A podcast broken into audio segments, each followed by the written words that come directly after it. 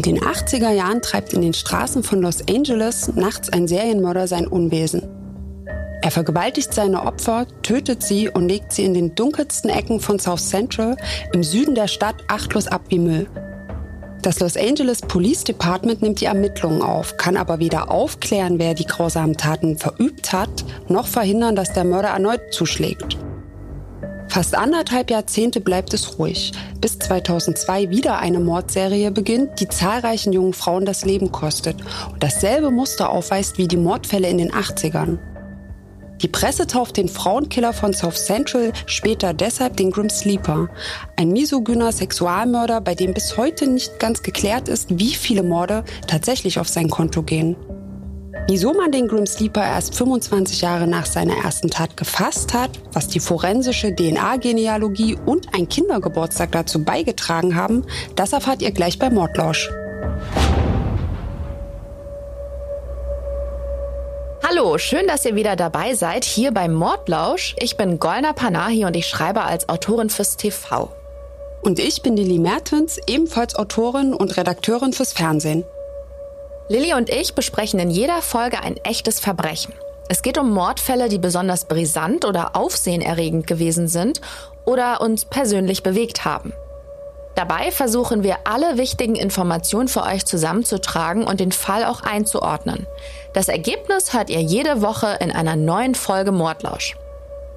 Eine Sache vorweg für alle, die gerade bei Spotify Mord lauschen. Ihr habt es bestimmt schon mitbekommen. Man kann jetzt auch hier Sterne vergeben. Und natürlich freuen Lilly und ich uns über eure Bewertungen.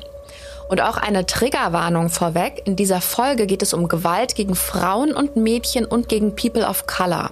Wer sich mit diesen Themen nicht auseinandersetzen kann oder möchte, der skippt die heutige Folge vorsichtshalber. Aber jetzt fangen wir wirklich an.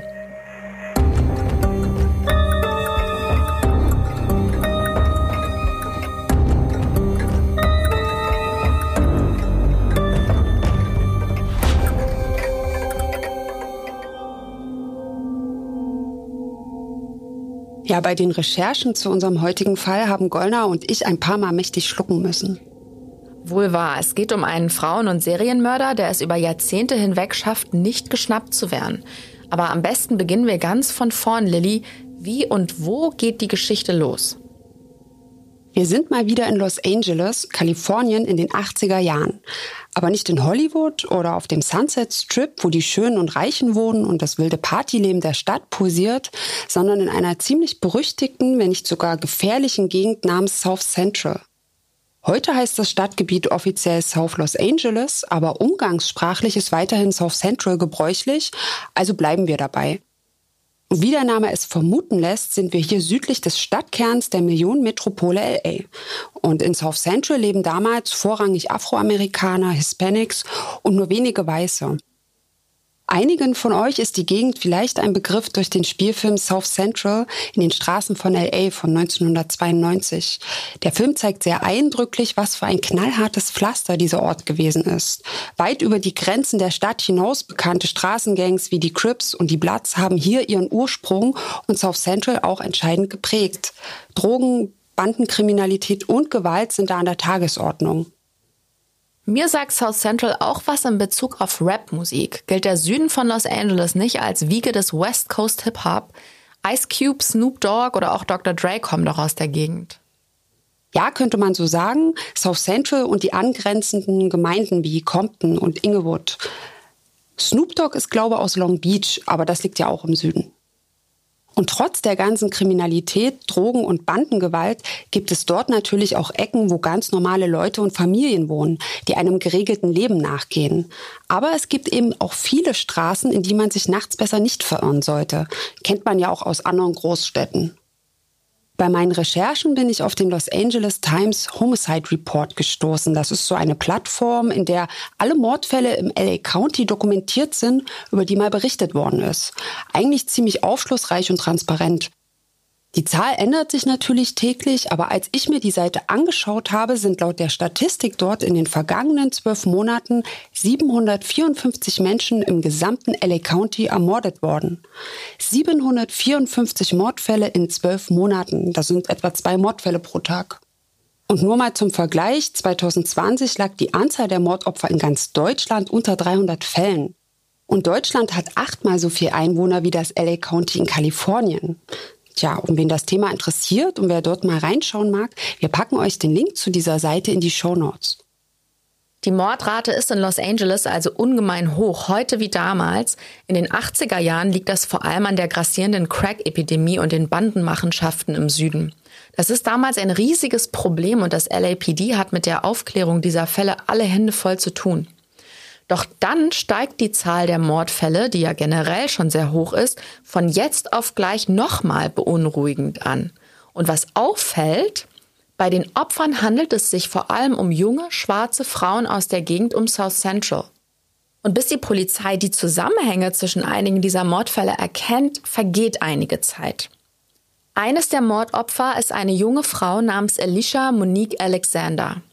Ihre Leiche wird im September 1988 in einer kleinen Seitengasse nahe der Western Avenue gefunden. Sie wurde erschossen und einfach unter einer Matratze abgelegt. Die spätere Obduktion zeigt dann, dass der Schuss in die Brust sie nicht sofort getötet hat. Sie ist verblutet. Es hat also eine ganze Weile gedauert, bis sie gestorben ist. Möglicherweise hätte sie sogar überlebt, wenn man sie rechtzeitig gefunden hätte. Ja, das kann sehr gut sein, aber die Stelle, an der sie gefunden wurde, ist nachts nicht sonderlich belebt, deshalb hat man sie auch nicht gleich entdeckt. Ihre Familie ist natürlich geschockt und völlig am Boden zerstört, als die Polizei sie darüber informiert, dass Monique einem Verbrechen zum Opfer gefallen ist. Sie ist damals gerade mal 18 Jahre alt, ein hübsches, lebensfrohes und tanzbegeistertes Mädchen, das ja eigentlich noch sein gesamtes Leben vor sich gehabt hätte. Ihren Bruder Donnell Alexander trifft der Verlust besonders hart. Der Gedanke, dass sie irgendwo gelegen hat und vielleicht meinen Namen rief, tat mir sehr weh. Das war das Schwierigste, womit ich fertig werden musste. Es brauchte einige Zeit. Ja, alle in der Familie wollen jetzt natürlich wissen, wer ihr das angetan hat und dass der Mörder schnellstmöglich zur Rechenschaft gezogen wird. Doch das LAPD kann erstmal keine Antworten liefern, denn die Polizei hat nicht die leiseste Ahnung, mit wem sie es hier zu tun hat oder in welche Richtung sie ermitteln muss. Vor allem ahnen sie nicht, dass Monique Alexander nicht das erste Opfer des gesuchten Mörders ist. Den einzigen Anhaltspunkt, den sie haben, ist folgender. Das Opfer ist dabei beobachtet worden, wie es kurz zuvor in einen orangenen Ford Pinto gestiegen ist. In den USA ist das damals ein typischer Wagen der unteren Mittelklasse. Die Farbe Orange ist zwar auffällig, aber das Modell gibt es wie Sand am Meer. So sieht's aus. Keine heiße Spur. Es passiert erstmal nichts. Bis etwa drei Monate später, Mitte November 1988, eine 30-Jährige mit einer lebensgefährlichen Schusswunde in der Brust ins Krankenhaus eingeliefert wird. Sie springt dem Tod ganz knapp von der Schippe. Ihr Name ist Initria Washington. Sie wohnt in South Central, arbeitet als Pflegekraft und ist Mutter von zwei Kindern. Und was sie den Ermittlern berichtet, bringt langsam Bewegung in den Fall. Denn alles deutet darauf hin, dass sie von demselben Täter angegriffen wurde, der auch Monique Alexander getötet hat. Sie erzählt, dass sie sich an jenem Abend im November mit einer Freundin treffen wollte. Auf dem Weg zu ihr stoppt plötzlich ein Auto neben ihr und der Fahrer spricht sie an. Sie unterhalten sich. Enitria findet den Mann zwar etwas sonderbar, aber irgendwie auch nicht unsympathisch. Er ist locker und witzig und das Auto gefällt ihr auch irgendwie. Als er fragt, ob er sie zu ihrer Freundin fahren kann, lehnt sie allerdings ab. Mehrfach. Da er aber hartnäckig bleibt, steigt sie am Ende doch in den Wagen. Ihre Freundin wohnt ja nur ein paar Straßen weiter und sie denkt sich, was soll passieren? Doch dann fährt er in die falsche Richtung. Er müsse einen kleinen Umweg fahren, da er bei seinem Onkel noch etwas abholen will. Sie halten dann vor einem Haus, er geht hinein und kommt nach kurzer Zeit zurück. Anitra Washington sagt später aus, dass er nach seiner Rückkehr wie wesensverändert gewesen ist.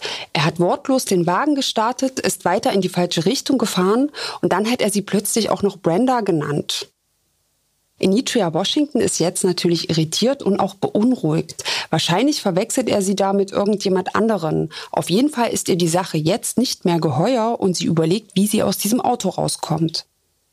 Und plötzlich hält ihr vermeintlich hilfsbereiter Fahrer an. Ein Moment ist es mucksmäuschenstill im Wagen. Dann fällt ein Schuss. Anitria Washingtons Bluse färbt sich rot und sie verliert das Bewusstsein. Während sie bewusstlos ist, vergeht der Mann sich sexuell an ihr. Mittendrin kommt sie wieder zu Sinnen und versucht sich natürlich sofort zu wehren. Doch ihr fehlt dafür verständlicherweise die Kraft durch die schlimme Schussverletzung. Außerdem macht der Mann während der furchtbaren Tat Fotos mit einer Sofortbildkamera von ihr. Anitria Washington wird zwar immer wieder ohnmächtig, aber sie kann sich im Nachhinein an das helle Blitzlicht erinnern. Dann öffnet er die Autotür und stößt sie einfach aus dem Wagen. Sie ist zwar weiterhin bewusstlos, aber noch am Leben. Ja, er hat wohl gedacht, der Schuss in die Brust habe sie getötet. Ja, genau. Er fährt mit dem Wagen davon und lässt sie schwer verletzt in dieser dunklen Gasse zurück, wo weit und breit kein Mensch unterwegs ist. Und nach kurzer Zeit kommt Enitria wieder zu Bewusstsein, rafft sich auf, schleppt sich unter größten Schmerzen zum Haus ihrer Freundin und mit letzter Kraft hämmert sie dort gegen die Haustür und bricht dann auf der Veranda zusammen. Als ihre Freundin sie dann dort findet, ruft die sofort den Rettungsdienst, der die Verletzte ins Krankenhaus bringt. Dort entfernt man ein 6,35 Millimeter Projektil aus ihrer Brust. Das wird auch Kaliber 25 genannt. Ja, und wie gesagt, Anitria Washington überlebt glücklicherweise, doch diese Horrorbegegnung wird für sie nicht ohne Folgen bleiben, aber darauf kommen wir später nochmal zurück. Glück im Unglück kann man nur sagen. Sie hat den schrecklichen Überfall überlebt und kann sich an das Aussehen ihres Angreifers erinnern. Anhand ihrer Beschreibung wird ein Phantombild erstellt. Es handelt sich um einen männlichen Afroamerikaner zwischen 30 und 40 Jahre alt, durchschnittlich groß, gepflegt, kurze Haare und er fährt einen orangenen Ford Pinto. Und da wären die Ermittler natürlich hellhörig, denn in einen orangenen Pinto ist auch Monique Alexander gestiegen, bevor sie getötet wurde. Und nicht nur das. Ein 6,35 Millimeter Projektil hat man auch bei Monique Alexander gefunden. Also schon zwei Hinweise, die auf denselben Täter deuten. Enitria Washington erholt sich im Krankenhaus und zeigt später der Polizei, vor welchem Haus der Fahrer angehalten hat, um etwas abzuholen. Die Beamten lassen die Stelle dann ab sofort Video überwachen. Sie fahren außerdem nach einem orangenen Pinto und führen Befragungen im Viertel durch, um herauszufinden, ob jemand etwas Verdächtiges beobachtet hat oder einen Mann kennt, auf dem die Beschreibung passt. Die Ermittlungen bringen aber null Erfolg. Es tut sich erstmal keine heiße Spur auf was für die Familie von Monique Alexander, die Überlebende Anitria Washington und natürlich für die Polizei selbst ungemein deprimierend ist. Die Ermittler recherchieren dennoch weiter und sehen sich dabei auch Mordfälle an, die in und um South Central verübt und bisher nicht aufgeklärt worden sind.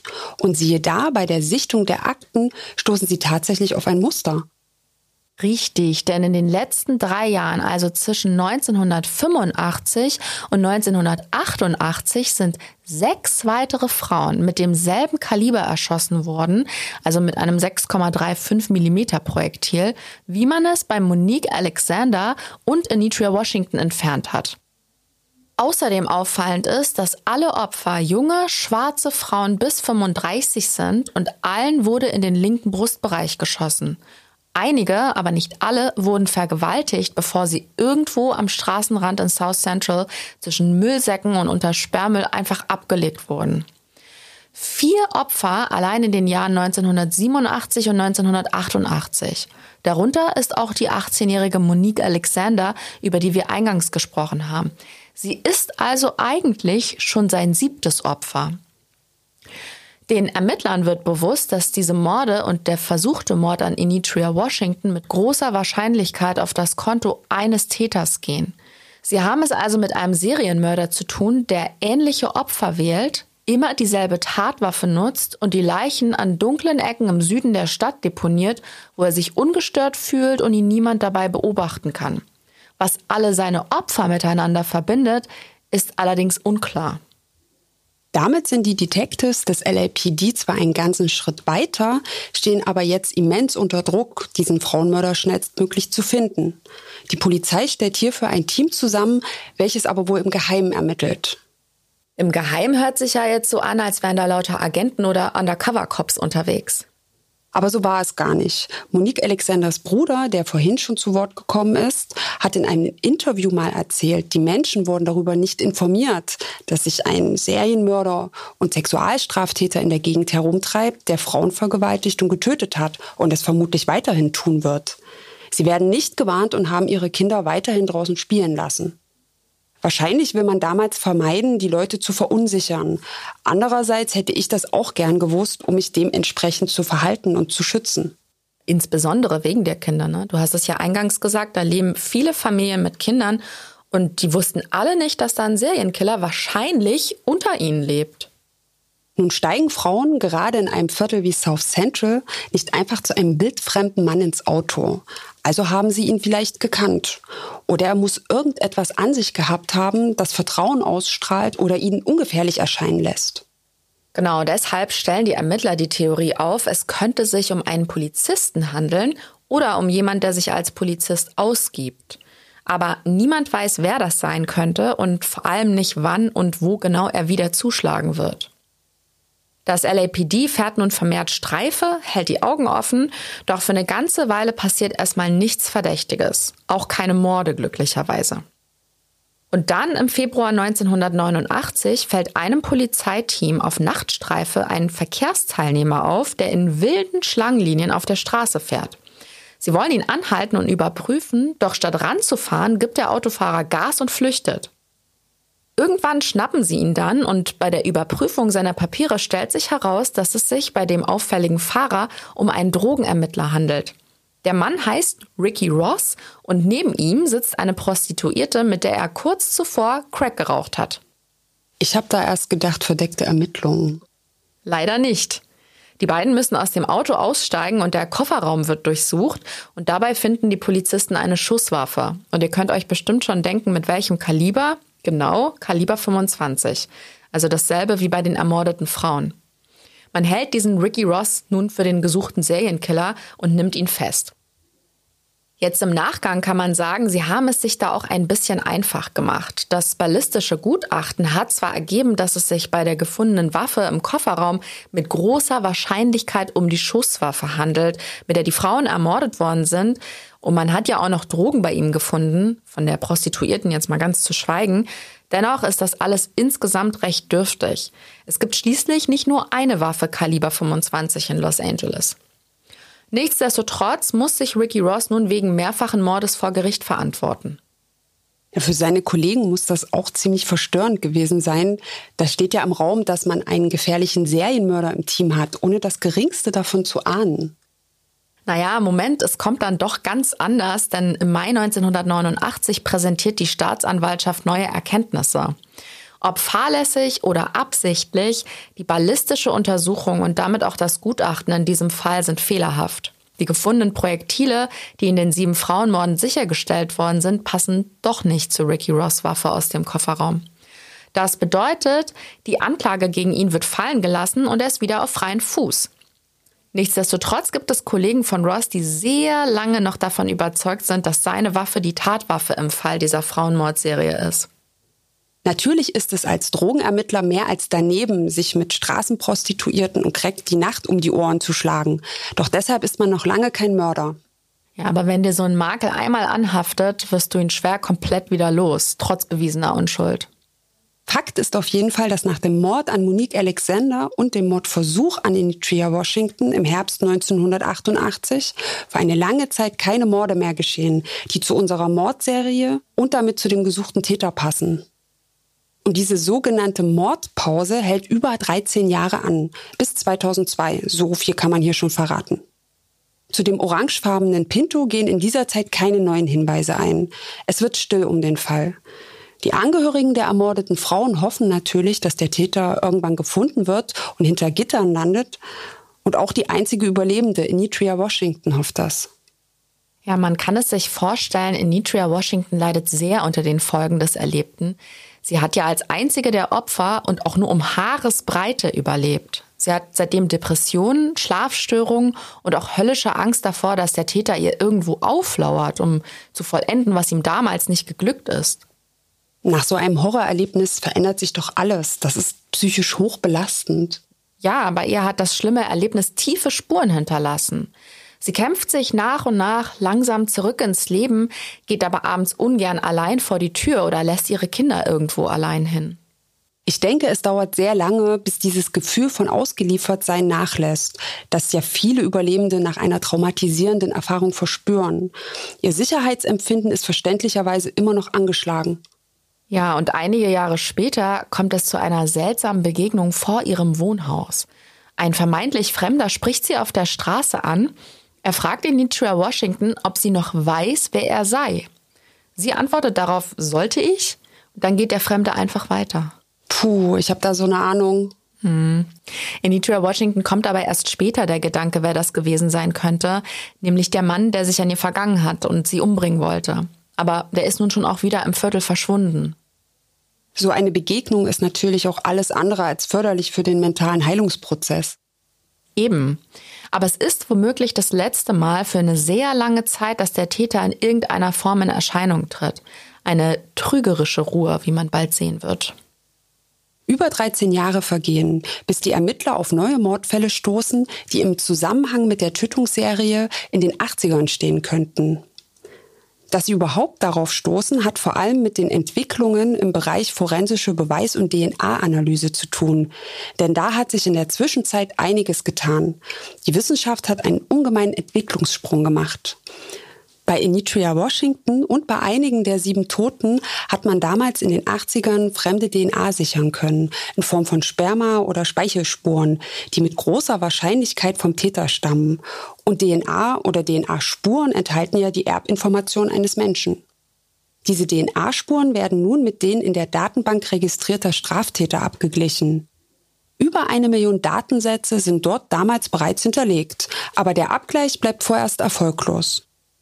Doch weil das natürlich der vielversprechendste Ansatz in so einem alten Fall ist, wiederholt man den Abgleich in gewissen Zeitabständen. Die Datenbank wächst ja von Jahr zu Jahr und tatsächlich haben die Ermittler damit Erfolg. Oder sagen wir einen Teilerfolg. Die Identität des Serienmörders bleibt zwar weiterhin unklar, aber es stellt sich heraus, dass man genau diese DNA auch an zwei weiteren toten schwarzen Frauen gefunden hat, die in den Jahren 2002 und 2003 ermordet worden sind. Princess Berthamew und Valerie McCorvey. Sie stehen also mit den Morden in den 80ern in Verbindung. Princess Berthamew ist 2002 gerade mal 15 Jahre alt. Drei Monate vor ihrem Tod ist sie erst bei ihren Pflegeeltern eingezogen. Wir wissen nicht, was da genau los war. Auf jeden Fall ist sie dort ausgebüxt und wurde dann später erdrosselt und vergewaltigt in einer Gasse in South Central gefunden. Auch die 35-jährige Valerie Corvey wurde erdrosselt und vergewaltigt in einer Gasse gefunden und noch ein weiteres Opfer namens Janisha Peters, 25 Jahre alt, konnte 2007 dem immer noch unbekannten Täter zugeordnet werden. Sie wurde erschossen in einem Müllsack gefunden.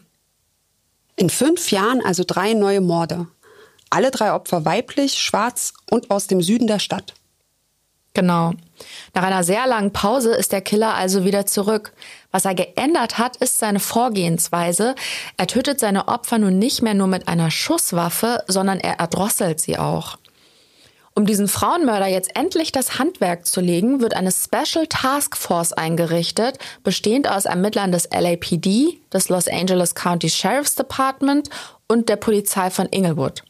Die Öffentlichkeit und die Medien versucht man zwar außen vor zu lassen, aber wie das bei guten Journalisten so ist, kommen die kurze Zeit später dahinter, dass diese drei aktuellen Frauenmorde etwas mit der Mordserie in den 80ern zu tun haben. Tja, und das ist auch der Moment, in dem der Grim Sleeper seinen Namen erhält. Christine Pelisek ist damals Redakteurin bei einer lokalen Wochenzeitung und im nächsten O-Ton erzählt sie uns, wie sie auf den Namen gekommen ist. Ich nannte den Mörder Grim Sleeper, weil er seit dem Jahr 1988 bis zum Mord an Princess Berthamew im Jahr 2002 nicht aktiv gewesen zu sein schien. Also eins zu eins übersetzt bedeutet Grim Sleeper der grausame Schläfer wegen der Mordpause und in Anlehnung an den Grim Reaper den Sensenmann. Okay. Golna, kennst du die Serie Dexter? Also ich habe schon viel darüber gehört, aber tatsächlich noch nicht in eine Folge reingeguckt. Da haben die Serienmörder in jeder Staffel auch so einprägsame Namen wie Kühlaster Killer, Bay Harbor Metzger oder auch Trinity Killer. Das ist natürlich nur eine TV-Serie, aber in der Zeit, als der Grim Sleeper noch nicht gefasst worden ist, sind auch noch andere Serienmörder aktiv gewesen. Der 60 Freeway Killer, der Night Stalker, der Southside Slayer und so weiter. Du kennst dich ja aus. Ich habe jemanden daheim, der sich sehr für True Crime interessiert und sämtliche Dokus und Serien zu dem Thema auf allen Kanälen suchtet. Manchmal hat er von den Fällen schon was gehört, bevor sie bei mir auf dem Tisch landen und ich mich damit beschäftige. Vielleicht sollten wir den mal einladen als Experten. Aber er gibt Sinn, ja. Wenn man den Namen der Täter nicht kennt, gibt man ihnen Spitznamen, sowas wie einen Arbeitstitel, die den Beamten bei den Ermittlungen und bei der Berichterstattung helfen. Ich glaube, manche Täter haben sich den sogar selbst verpasst, wie zum Beispiel der Zodiac Killer. Ach. Okay, aber zurück zum Fall. Der Artikel über den Grim Sleeper erscheint im August 2008 und mit den Ermittlungen im Geheimen ist es nun auch vorbei. TV-Reporter und Journalisten belagern von da an das LAPD. Erst jetzt wird den Angehörigen der Opfer bewusst, dass sie nicht allein betroffen sind, sondern die einzelnen Fälle in Verbindung stehen und zu einer ganzen Serie von Frauenmorden gehören die von ein und demselben Täter begangen wurden. Für die Familien ist das natürlich ein Schock, vor allem weil der Täter ja auch immer noch nicht gefasst ist. Und für das LAPD erhöht sich nun der Druck, endlich in dem Fall voranzukommen und Ergebnisse vorzuweisen. Die Polizei geht in die Offensive und schreibt eine Belohnung von bis zu einer halben Million US-Dollar für Hinweise zum Grim Sleeper aus und sie veröffentlicht das Phantombild auf großen Reklametafeln in der Stadt. Man hofft endlich den entscheidenden Hinweis zu erhalten und der Verhaftung des Grim Sleepers näher zu kommen. Natürlich, damit die Angehörigen der Opfer einen Abschluss finden und auch damit nicht noch mehr Frauen sterben. Und sie machen nicht nur das. Wir haben ja vorhin schon erwähnt, dass die Forensik mittlerweile über neue und zuverlässigere Methoden verfügt, um mutmaßliche Täter zu identifizieren. Und gerade im Bereich DNA-Analyse und Abgleich ist in den 2000er Jahren schon sehr viel mehr möglich als noch in den Jahren zuvor. Was natürlich fantastisch ist. Heute sind die Verfahren aus der modernen Kriminalistik nicht mehr wegzudenken und viele ungelöste alte Fälle konnten damit noch aufgeklärt werden. Deshalb versucht man auch in unserem Fall erneut den Weg übers Labor zu gehen, um den Täter ausfindig zu machen, und zwar im Jahr 2009.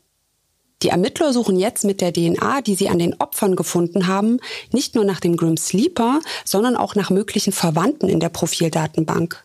Vielleicht hat ja seine Tante, ein Neffe oder Bruder mal gegen das Gesetz verstoßen und das DNA-Profil ist hinterlegt. Willst du noch mal kurz erklären, wie das funktioniert? Mir kommen da ja sofort diese Testkits für die Herkunftsanalyse in den Sinn. Das läuft nicht viel anders als bei diesen Plattformen, die du meinst, für die überall Werbung gemacht wird, wo man etwas über seinen Stammbaum und entfernte Vorfahren in Erfahrung bringen kann. Der Genetikexperte Peter Schneider vom Institut für Rechtsmedizin der Universität Köln hat die drei Schritte hierfür mal in einem Interview erklärt. Erst wird die vom Täter hinterlassene DNA, die an den Opfern gefunden wurde, entschlüsselt. Ist ja in unserem Fall schon passiert. Dieses Muster aus ganz vielen DNA-Bausteinen wird dann mit Profilen in der Datenbank abgeglichen.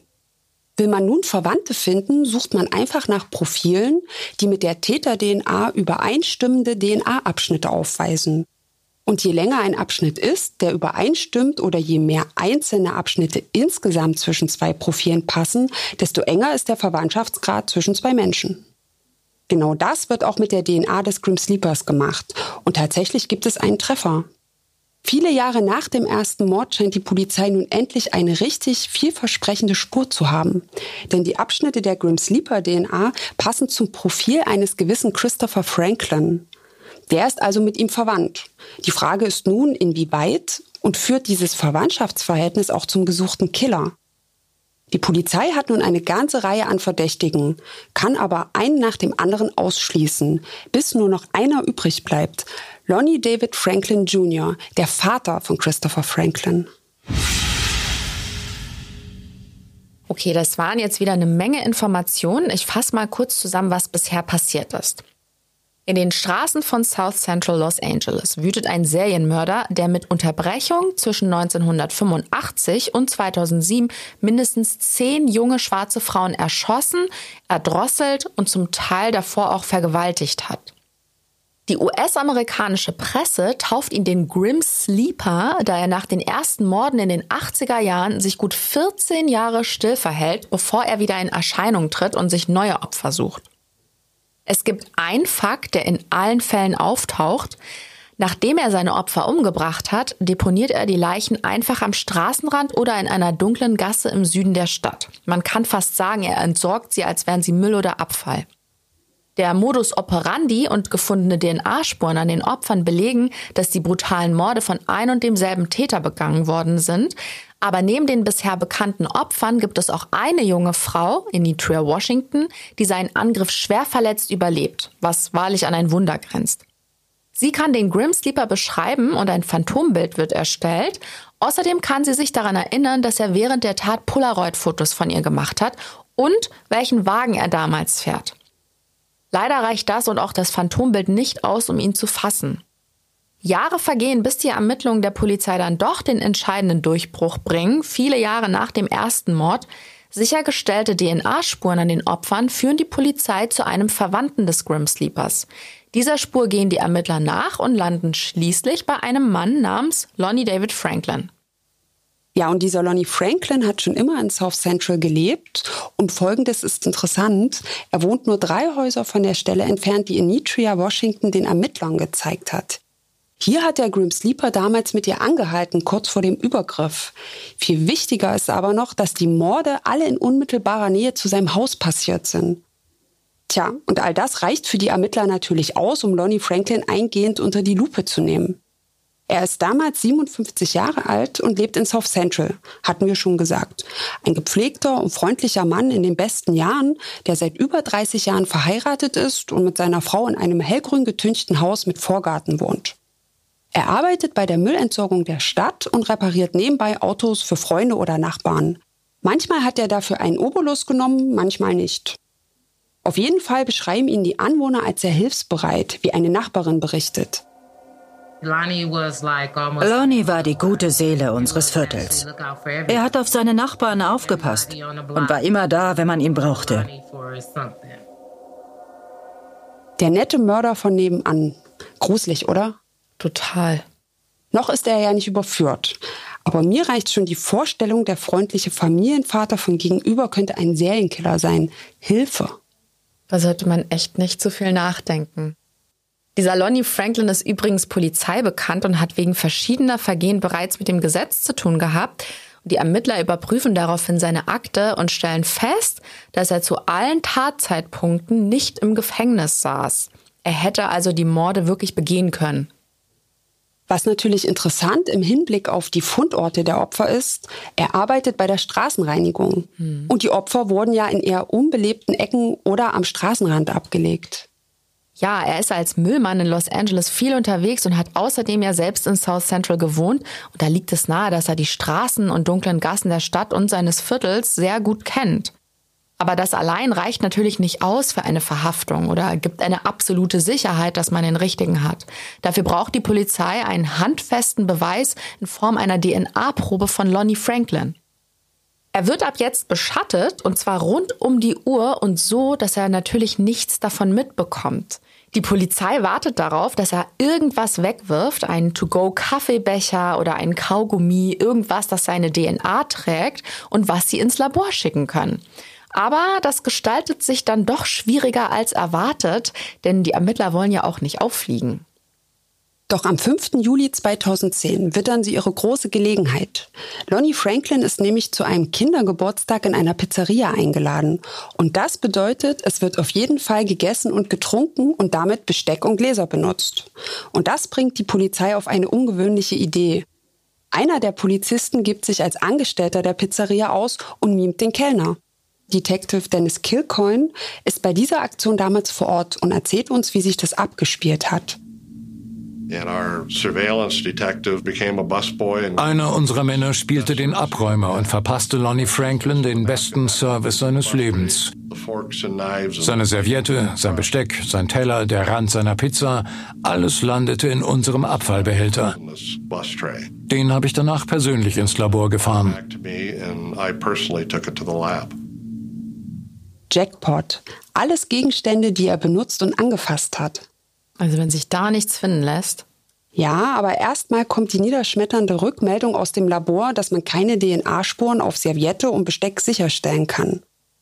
Lonnie Franklin wird weiterhin überwacht, aber dass die gesicherten Gegenstände vom Pizzeria-Besuch doch noch den großen Durchbruch bringen, daran glaubt niemand mehr. Tja, und dann kommt der erlösende Anruf aus dem Labor.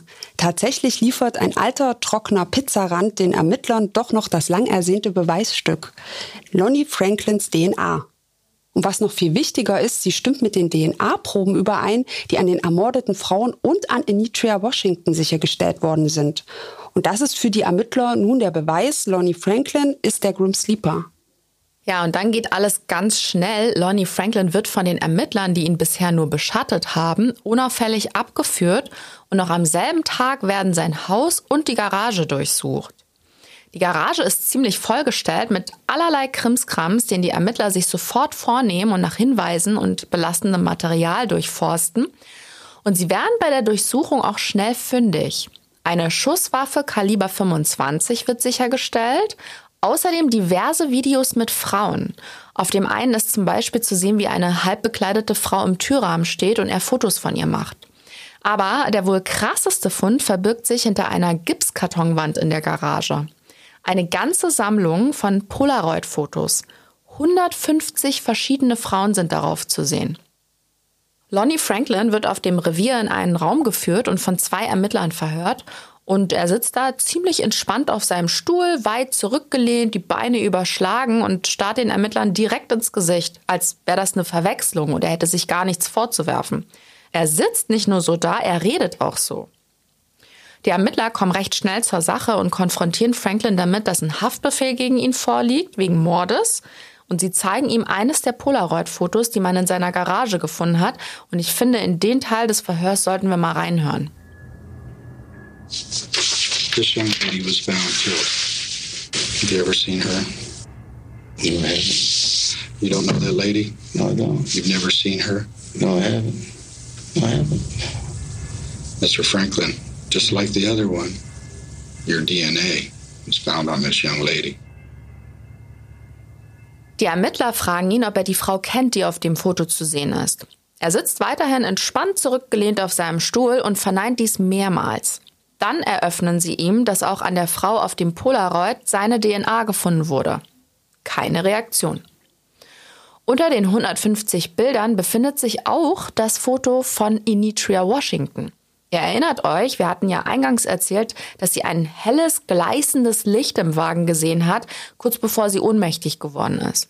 Er hat das Foto gemacht, nachdem er auf sie geschossen hat, denn ihr Oberteil ist darauf ganz blutüberströmt. Was stimmt denn mit diesem Mann nicht? Ja, das frage ich mich auch schon die ganze Zeit, aber darüber reden wir später noch mal kurz. Franklin werden auch die Fotos der anderen Frauen gezeigt, aber er legt kein Geständnis ab, weder für die Morde noch für die Vergewaltigung.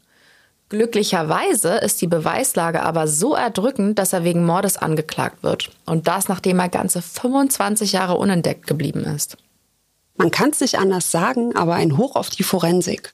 Auf jeden Fall. Dank der modernen Kriminalistik ist das Doppelleben dieses vermeintlich netten Nachbarn dann doch noch aufgeflogen. Ja, zumal er vor den Morden schon einschlägig straffällig geworden ist. In welchem Ausmaß, das werden die Ermittlungen bis zum Prozess noch zeigen. Der Grim Sleeper ist also endlich gefasst. Kurz nach der Verhaftung wird ein Treffen zwischen Polizei und den Familien der Opfer organisiert.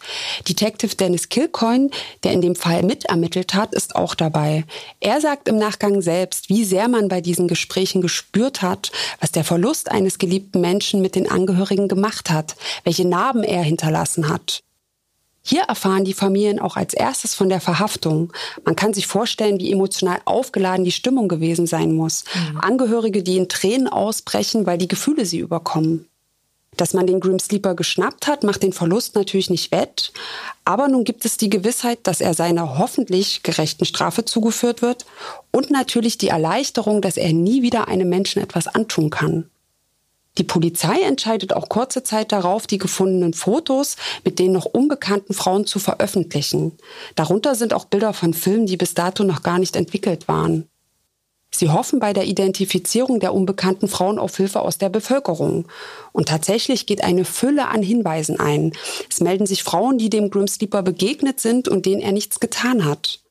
Aber genauso konnten auch Frauen identifiziert werden, die bereits tot waren. Am Ende bleiben 35 Frauen übrig, deren Identität bis heute nicht geklärt ist, die er also womöglich auch getötet haben könnte. Gollner und ich haben uns diese Bilderübersicht von der Polizei auch angeschaut, auf der ein Foto neben dem anderen platziert ist, Reihe für Reihe. Allein diese überwältigende Anzahl und die Gewissheit, dass viele dieser Frauen nicht mehr am Leben sind, da läuft es einem eiskalt den Rücken runter. Ja, auf jeden Fall, das macht was mit einem. Fünfeinhalb Jahre später, im Februar 2016, ist es dann soweit. Lonnie David Franklin, aka der Grim Sleeper, muss sich wegen mehrfachen Mordes und versuchten Mordes an Initria Washington vor Gericht verantworten. Seine Frau Sylvia Franklin und auch seine beiden erwachsenen Kinder sind zum Prozessauftakt nicht anwesend. Dafür aber jede Menge Medienvertreter und die Familien der Opfer. Franklin sitzt auf seinem ihm zugewiesenen Platz, wirkt emotionslos und unbeeindruckt, während alle Blicke der Angehörigen auf ihn gerichtet sind. Im Gerichtssaal herrscht eine angespannte Stimmung. Wir wissen ja, wie das in den Gerichtssälen der USA abläuft. Es reicht ein Geschworener, der die Sache anders sieht als der Rest. Die Verteidigung muss nur einen Geschworenen oder eine Geschworene von Lonnie Franklins Unschuld überzeugen. Und das versucht sie, indem sie die DNA-Analyse und die ballistische Untersuchung in Zweifel zieht. Da könnten ja jede Menge Fehler unterlaufen sein. Dann versucht sie noch den Verdacht auf andere vermeintlich Verdächtige zu lenken, zum Beispiel auf Franklins Neffen. Nun ist es aber so, dass der in den 80ern, als die Morde begonnen haben, etwa zwölf Jahre alt gewesen ist. Es ist also völlig absurd und abwegig, er könnte etwas damit zu tun haben. All das beeindruckt die Geschworenen auch wenig. Die Strategie der Verteidigung geht nicht auf. Dafür sind die Beweise gegen ihn zu eindeutig. Es liegt auf der Hand, dass man hier den Richtigen geschnappt hat. Ja, die DNA-Spuren, das DNA-Match, die Fotos und die Waffe in seinem Haus, das alles bringt ihn eindeutig mit den Taten in Verbindung. Die Schlüsselrolle nimmt aber dennoch die einzige Überlebende unter seinen bisher bekannten Opfern ein, Anitria Washington. Wir haben vorhin doch erwähnt, dass der Grim Sleeper mit ihr vor einem Haus gehalten hat, das Initria Washington dann später auch Ermittlern gezeigt hat. Nur drei Häuser entfernt von seinem eigenen Haus. Sie beschreibt im Prozess, wie er bei der Tat vorgegangen ist und sie kann ihn im Gerichtssaal auch eindeutig identifizieren. Außerdem kommen im Zuge des Prozesses weitere Fakten ans Licht, die der Verteidigung das Leben zusätzlich sehr schwer machen. Etwa, dass Lonnie Franklin 1974 in Deutschland stationiert gewesen ist und dort an der Gruppenvergewaltigung einer 17-Jährigen beteiligt war. Die Bezirksstaatsanwältin Beth Silverman lässt die Betroffene sogar einfliegen und aussagen. Oder auch die Aussage eines langjährigen Bekannten von Lonnie Franklin namens Ray Davis. Er erzählt, dass Franklin oft über seine kurzen oder langen Eroberungen mit ihm gesprochen hat. Er hat Davis sogar gestanden, nachts, wenn seine Frau schlief, sich aus dem Haus zu schleichen und Prostituierte aufzusuchen. Und wenn sie noch wach gewesen ist, hat er sie einfach angelogen und ist trotzdem gefahren. Außerdem hat er vor Davis mit seinen Mädchen, wie er sie genannt hat, geprahlt und er hat ihm auch einige Fotos aus seiner Sammlung gezeigt. Und dann kommt noch raus, dass Franklin im Jahr 2002 eigentlich im Gefängnis hätte sitzen müssen. Ihr erinnert euch, 2002 hat der Grim Sleeper ja wieder mit dem Morden angefangen. Doch aus Gründen der Überlastung des Justizsystems ist er damals vorzeitig entlassen worden. Wenige Monate später kommen die Geschworenen dann zu ihrem Urteil. Sie fordern für die zehn Morde und den versuchten Mord die Todesstrafe für Lonnie David Franklin. In die Urteilsverkündung durch die Richterin hören wir mal rein, die hat nämlich noch ein wenig mehr zu sagen. Wenn ich auf meine vielen Jahre im Strafjustizsystem zurückblicke, fällt mir niemand sonst ein, der solche monströse Verbrechen in einer solch monströsen Zahl verübt hat wie Sie. Sie werden hiermit zur Todesstrafe verurteilt. Über das Thema Todesstrafe werden wir in unserer nächsten Folge noch einmal ausführlich sprechen. Aber so viel vorab. Kalifornien ist einer der Bundesstaaten in den USA, in denen der Vollzug der Todesstrafe seit einigen Jahren ausgesetzt wird. Das heißt, der Grim Sleeper ist zwar zum Tode verurteilt worden, aber vollstreckt wurde diese Strafe nicht. Aber er ist gefasst worden und ihm wurde der Prozess gemacht. Und die Todesstrafe ist ja das höchstmögliche Strafmaß, das verhängt werden kann. Psychologisch ist das wahrscheinlich auch nicht unwichtig. Der Bruder von Monique Alexander, der jungen 18-jährigen Frau, über die wir zu Beginn gesprochen haben, hat mal in einem Interview gesagt, er hofft, dass andere aus seinem Unglück lernen und sich bewusst machen, was wirklich zählt im Leben. Damit meint er die Familie oder liebe Menschen, die man ins Herz geschlossen hat, denn sind die einmal weg, vermisst man sie sein Leben lang. Wie es ihm heute damit geht, seine Schwester nicht mehr um sich zu haben, sagt er uns zum Abschluss selbst. Ich denke ständig an sie und versuche sie in mir weiterleben zu lassen, in meinen Gedanken, in meinen Gefühlen, in allem, was ich tue. Ich denke immer an sie. Wir haben uns ja heute sehr auf die Opfer, ihre Angehörigen und die Ermittlungen in diesem Fall konzentriert. Aber es gibt natürlich auch noch eine andere Dimension, die des Täters. Was hat ihn angetrieben? Wie hat sein soziales Umfeld ihn wahrgenommen?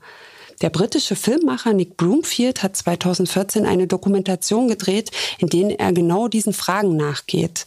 Darin wird auch der Wert der Polizeiermittlungen nochmal von einer anderen Seite betrachtet und vor allem sehr kritisch beleuchtet. Besonders ein Detail ist mir da im Gedächtnis geblieben. Es hat wohl bei der Polizei von South Central ein Kürzel für Fälle gegeben, die ihr weniger relevant erschienen. Und zwar Verbrechen, in denen die Opfer Bandenmitglieder waren oder aus dem Drogen- und Rotlichtmilieu kamen. NHI, Non-Human Involved, also kein Mensch beteiligt. Und natürlich ging es bei diesen Fällen um Menschen. Auch einige Opfer vom Grim Sleeper hat es betroffen. Und was das für die Aufklärung dieser Verbrechen bedeutet hat, kann man sich denken. Deshalb an dieser Stelle ein Filmtipp für alle, die mehr darüber wissen möchten. Tales of the Grim Sleeper von Nick Broomfield.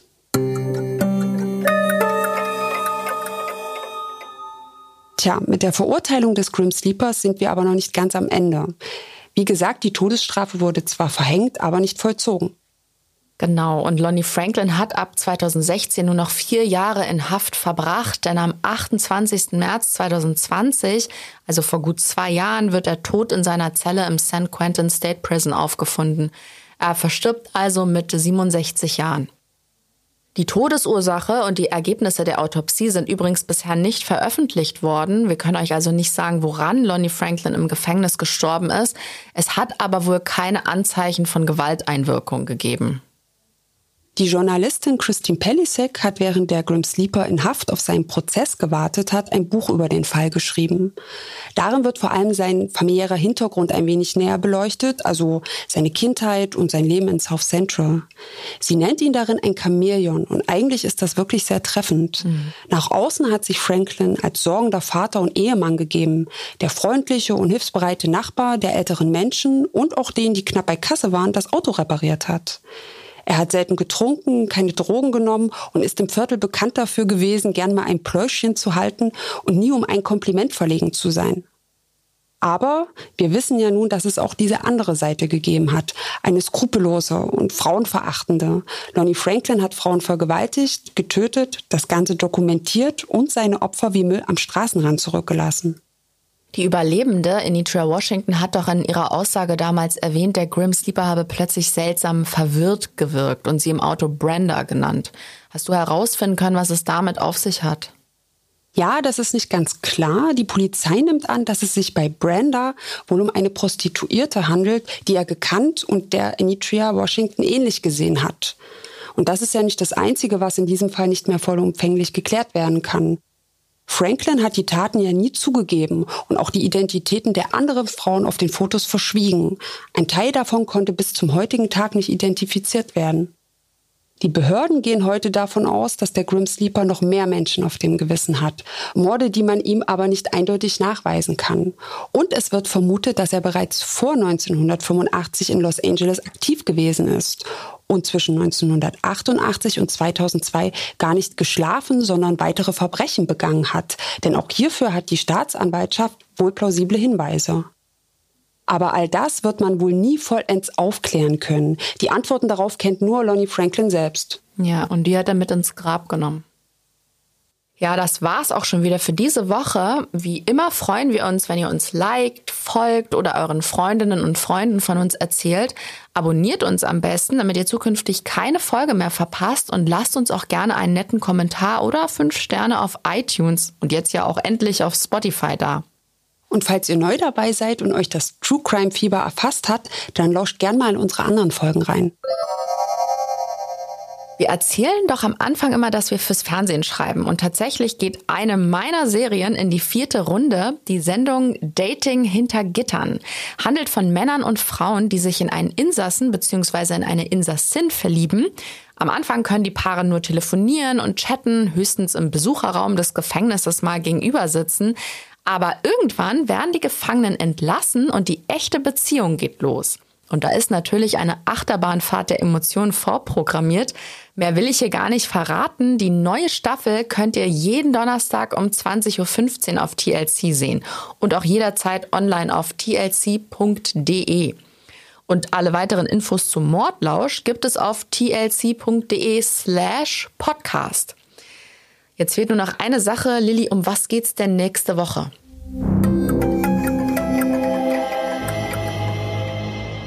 Ich habe es ja vorhin schon verraten. In der nächsten Folge geht es um ein ziemlich brisantes Thema, nämlich um die Todesstrafe in den USA. Wir beschäftigen uns mit dem Fall Richard Glossop. Der sitzt seit 20 Jahren in Oklahoma in der Todeszelle für einen Mord, mit dem er aber angeblich nichts zu tun hat. Seine Hinrichtung wurde bereits mehrfach verschoben. Ein Verurteilter in der Todeszelle, der vielleicht doch unschuldig ist. Die ganze Geschichte mit allen Details erfahrt ihr nächste Woche bei Mordlosch eurem spannenden True Crime Podcast von TLC.